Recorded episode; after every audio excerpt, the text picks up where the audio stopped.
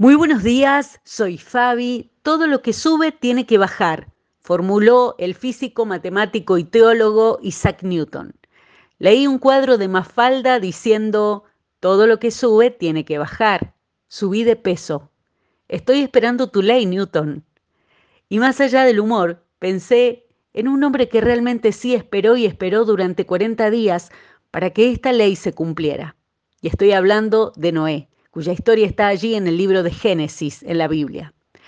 Pero ¿por qué tuvo que esperar Noé durante 40 días después del diluvio que Dios finalmente enviara un viento y que hiciera retroceder las aguas?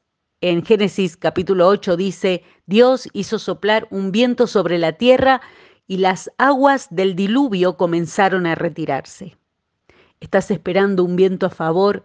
Para que esas aguas que sentís que inundan tus días, tus ganas, tus esperanzas, finalmente se retiren y den lugar a una nueva temporada. Noé podría entenderte, y yo también, créeme.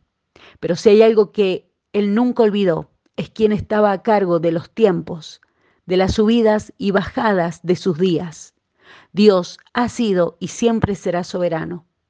Él tiene un plan de principio a fin, pero somos nosotros quienes decidimos ser obedientes, pacientes y confiar en ese plan, o no. En Génesis capítulo 8 leemos, también soltó una paloma para ver si el agua se había retirado y si la paloma podía encontrar suelo seco. Pero la paloma no pudo encontrar ningún lugar donde posarse, porque el agua aún cubría la tierra. Así que volvió a la barca, y Noé extendió su mano y metió a la paloma adentro. Después de esperar otros siete días, Noé volvió a soltar la paloma y esta vez la paloma regresó a él por la tarde con una hoja de olivo fresca en su pico. Entonces Noé supo que las aguas del diluvio se habían retirado casi por completo. Esperó otros siete días y volvió a soltar la paloma y esta vez el ave no regresó. La primera vez no funcionó del todo para Noé. Él esperaba un cambio, una buena noticia, una señal de que la temporada en su vida había cambiado, pero no salió del todo bien. Aún así no se rindió y tomó una segunda oportunidad de esperanza. Y envió la paloma y esta vez sí fue la señal de que lo nuevo estaba llegando. Sobre todo confía en la obra lenta de Dios, dice un pequeño cuadro que tengo aquí en mi escritorio.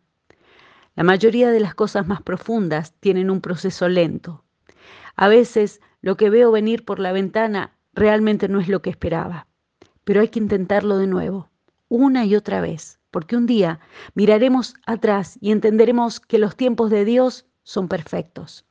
En los altibajos todavía podemos confiar en Dios.